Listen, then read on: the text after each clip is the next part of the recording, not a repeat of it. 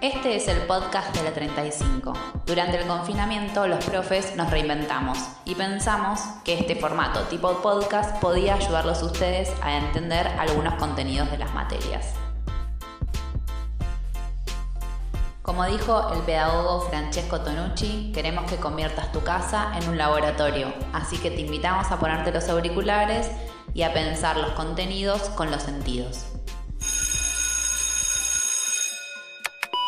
Hola, mi nombre es Carlos Lescano, soy egresado y profe del ciclo superior de la especialidad computación, una de las dos especialidades que puedes elegir cuando llegas a tercer año en nuestra escuela, la ET35. Lo que les voy a contar hoy es qué es una inteligencia artificial. Seguro que en los últimos tiempos escuchaste muchísimas veces hablar de esto. Por ejemplo, recién googleé noticias que tienen esas palabras en el titular y me salieron las siguientes. Este artista usa inteligencia artificial para hacer retratos realistas. Y esta otra, bien cinematográfica, ¿la inteligencia artificial será el superpoder del futuro? Y esta otra, más hogareña y bonachona, dice, la inteligencia artificial llega a la cocina de tu casa y te ayuda a comer más sano. Y la última, con un tinte medio macabro, dice, la inteligencia artificial que engañó a varias empresas. Te adelanto algo, si lees esas notas vas a ver que los autores saben muy poco del tema y tratan de usar ese desconocimiento general para generar cierto impacto y lograr que le des clic a la nota. ¿Será que nosotros hicimos lo mismo cuando elegimos el título de este podcast? Es que en definitiva para la mayoría de nosotros el primer encuentro que tuvimos con una inteligencia artificial fue a través del cine. Ahora me acuerdo de Ultron, ¿se acuerdan? En una de las 14.000 películas de Marvel, Ultron es una inteligencia artificial creada con muy buenas intenciones por un par de científicos. He venido a salvar al mundo. Pero luego algo sale mal y Ultron evoluciona y se da cuenta que los humanos son la mayor amenaza de la Tierra, entonces decide exterminar a todo lo vivo en el planeta. Esa lógica se repite y con algunos pequeños cambios va apareciendo en muchas pelis. Y la verdad que nos deja un poco preocupados sobre el tema, ¿no? ¿Qué onda la inteligencia artificial? ¿Es jugar con fuego? ¿Desarrollar ese tipo de tecnologías? Bueno, para poder responder ese tipo de preguntas tendríamos que volver al principio.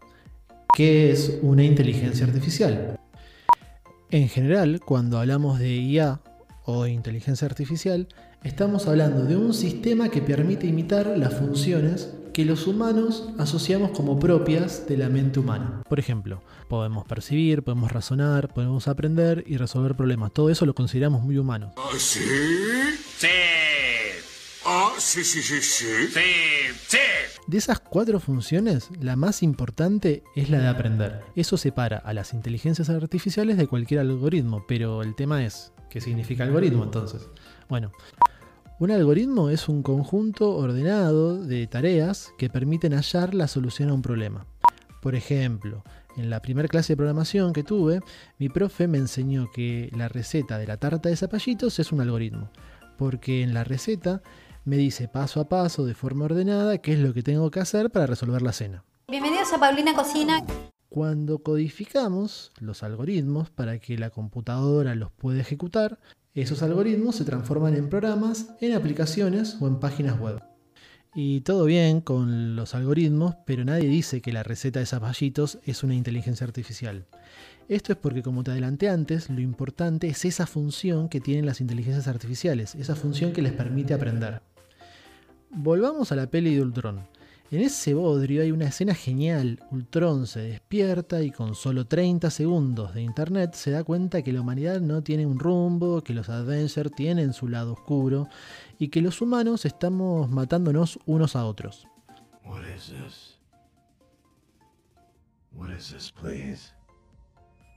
De toda esa exposición a la información, aprende que si su misión es intentar ayudar, no le queda otra que matar a todos. Malísimo lo que aprendió. Pero hay algo de realidad en esa ficción. Cuando queremos que una inteligencia artificial haga algo, necesitamos que aprenda. Y lo loco es que no le vamos a decir los pasos para hacer una tarea, como lo hacíamos con la tarta de zapallitos. Vamos a mostrarle mucha cantidad de ejemplos de cómo queremos que haga las cosas, como le pasó a Ultron con Internet. Eso se llama entrenamiento. En un caso de todos los días, cuando nosotros sacamos una foto, Nuestro celular, las redes sociales y muchas otras aplicaciones reconocen automáticamente dónde hay una cara. Ese reconocimiento facial se da porque hay una inteligencia artificial que está haciendo su trabajo. Fue entrenada para reconocer caras. Olis.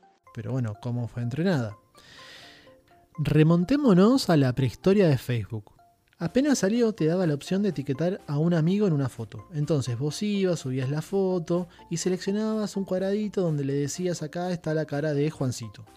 Y le decías que ese era Juancito y que aparecía en esta foto y en esta y en esta y en esta. Luego, y muchas, muchísimas fotos después, ya tenía la suficiente información para poder entrenar a una inteligencia artificial. Básicamente le dijeron a una inteligencia artificial, che, en todas estas fotos, en todos estos cuadraditos aparecen caras. Y con un poco de magia, que algunos también llaman matemática, lograron entrenar una inteligencia artificial con éxito. A partir de ahí, cuando subís las fotos, ya reconoce automáticamente las caras. Pero no se quedaron ahí, porque Facebook también tenía la info de miles de fotos de Juancito y otro tanto con cada uno de sus amigos. Y con esa data lograron más adelante reconocer qué persona aparece en cada foto. No está cerca de Ultron, pero un poquito de miedo da que tenga ese poder Facebook. ¡Ay, qué miedo! ¡Yo me voy! Esa es la forma en que las inteligencias artificiales logran hacer eso que hacen. Se entrenan para reconocer algún tipo de patrón en la información que analizan. En el ejemplo serían las fotos. Ahí aparece esa función que las diferencia. De esa forma aprenden, comparan todas las fotos y encuentran el patrón presente en todas esas fotos, en todos esos lugares donde vos le dijiste que aparecía una cara. Se dan cuenta solas, o con un poquito de matemática, qué es lo que se repite. Esa es la forma en la que aprenden. Lo que no nos dice el cine es que hasta ahora esos entrenamientos son muy específicos y no pasa normalmente que una inteligencia artificial logre hacer o desarrollar una función distinta de aquella para la cual fue entrenada. Digo normalmente porque a veces puede fallar y esos fallos nos dan un poco más de info de cómo funciona esto del entrenamiento. Como vimos, la información de entrada es clave en todo este proceso de entrenamiento. En el caso del reconocimiento facial, esas millones de imágenes son las necesarias para que todo esto funcione bien. Pero supongamos que elegimos mal las fotos y solamente elegimos gente rubia, que son modelitos de publicidad. Lo más probable es que luego del entrenamiento la inteligencia artificial no reconozca ni a pelirrojos o gente morocha o con un bello tatuaje en la cara. Esto, que parece un poco raro, pasó. Hace un par de años los celulares que tenían reconocimiento facial para el desbloqueo tuvieron que reentrenar su inteligencia artificial para que funcionara bien en todo el mundo contemplando nuevas formas, nuevos colores y un estilo de cara distinto. Básicamente que la inteligencia artificial no discriminara. Como ven, entrenar una inteligencia artificial puede ser complejo, en especial recolectar tanta información. Se necesita mucha info y esta información tiene que ser muy variada. Entonces, ¿Por qué en vez de entrenar una inteligencia artificial no uso un algoritmo común, como el de la tarta de zapallitos? Los programadores, cuando tenemos que escribir los pasos que se tienen que seguir para realizar una tarea, o sea, escribir los programas, nos encontramos con ciertas limitaciones. En especial, todo lo que tenga que ver con imitar el comportamiento humano nos va a resultar muy complicado. Digo, ¿cuál es la receta para que la computadora dibuje como Van Gogh? O cuáles son los pasos para recomendarte a vos una banda y que te gusten las canciones. ¿Cómo puedo saber yo si un email, por solo leerlo, es spam? ¿Qué tengo que hacer para conducir un auto con prudencia? Para ninguna de esas preguntas la solución es una simple listita de pasos a seguir. Ahí es donde usamos inteligencia artificial. Además, la evolución de la inteligencia artificial en los últimos años hizo que todos estos nuevos algoritmos estén funcionando cada vez mejor. Y es una de las razones por las cuales las plataformas te prestan servicios gratis. Tu información, la que subís todos los días a tus redes sociales, forma parte de esa interminable cantidad de datos que se necesitan para entrenar las inteligencias artificiales. Por eso Google, Facebook y otro puñado de compañías están creciendo tanto crecen gracias a tus datos. Para ir cerrando, hay una inteligencia artificial que está al alcance de tu mano y que se entrena con tu forma de escribir. Una que intenta ayudarte y que podemos ver qué tan humana es haciendo algo que no espera que hagamos. Cuando escribís en tu celular, todo el tiempo el predictivo te dice tres palabras que cree que pueden continuar tu texto. Son tres palabras que aprendió que suelen estar a continuación de las últimas palabras que escribiste. Pero también analiza un poco el contexto, cosa de que la predicción sea lo más coherente posible.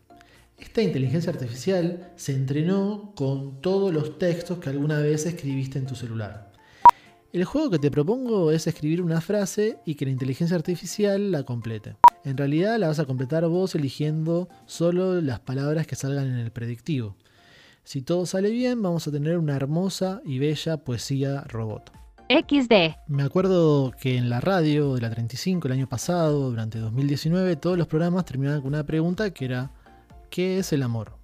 Así que preguntémosle a nuestra inteligencia artificial predictiva escribiendo el amor es y copiemos el texto que genera eligiendo solo palabras del predictivo.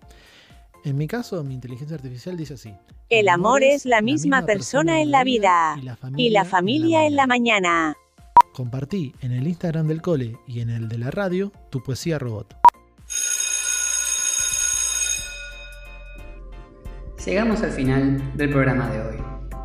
Pueden seguir los comunicados de la escuela en su Instagram, arroba et35 ing Eduardo Latzina, y a la radio en todas las redes sociales como arroba Radio La 35. Si esta explicación te sirvió, compartila. Gracias por habernos escuchado.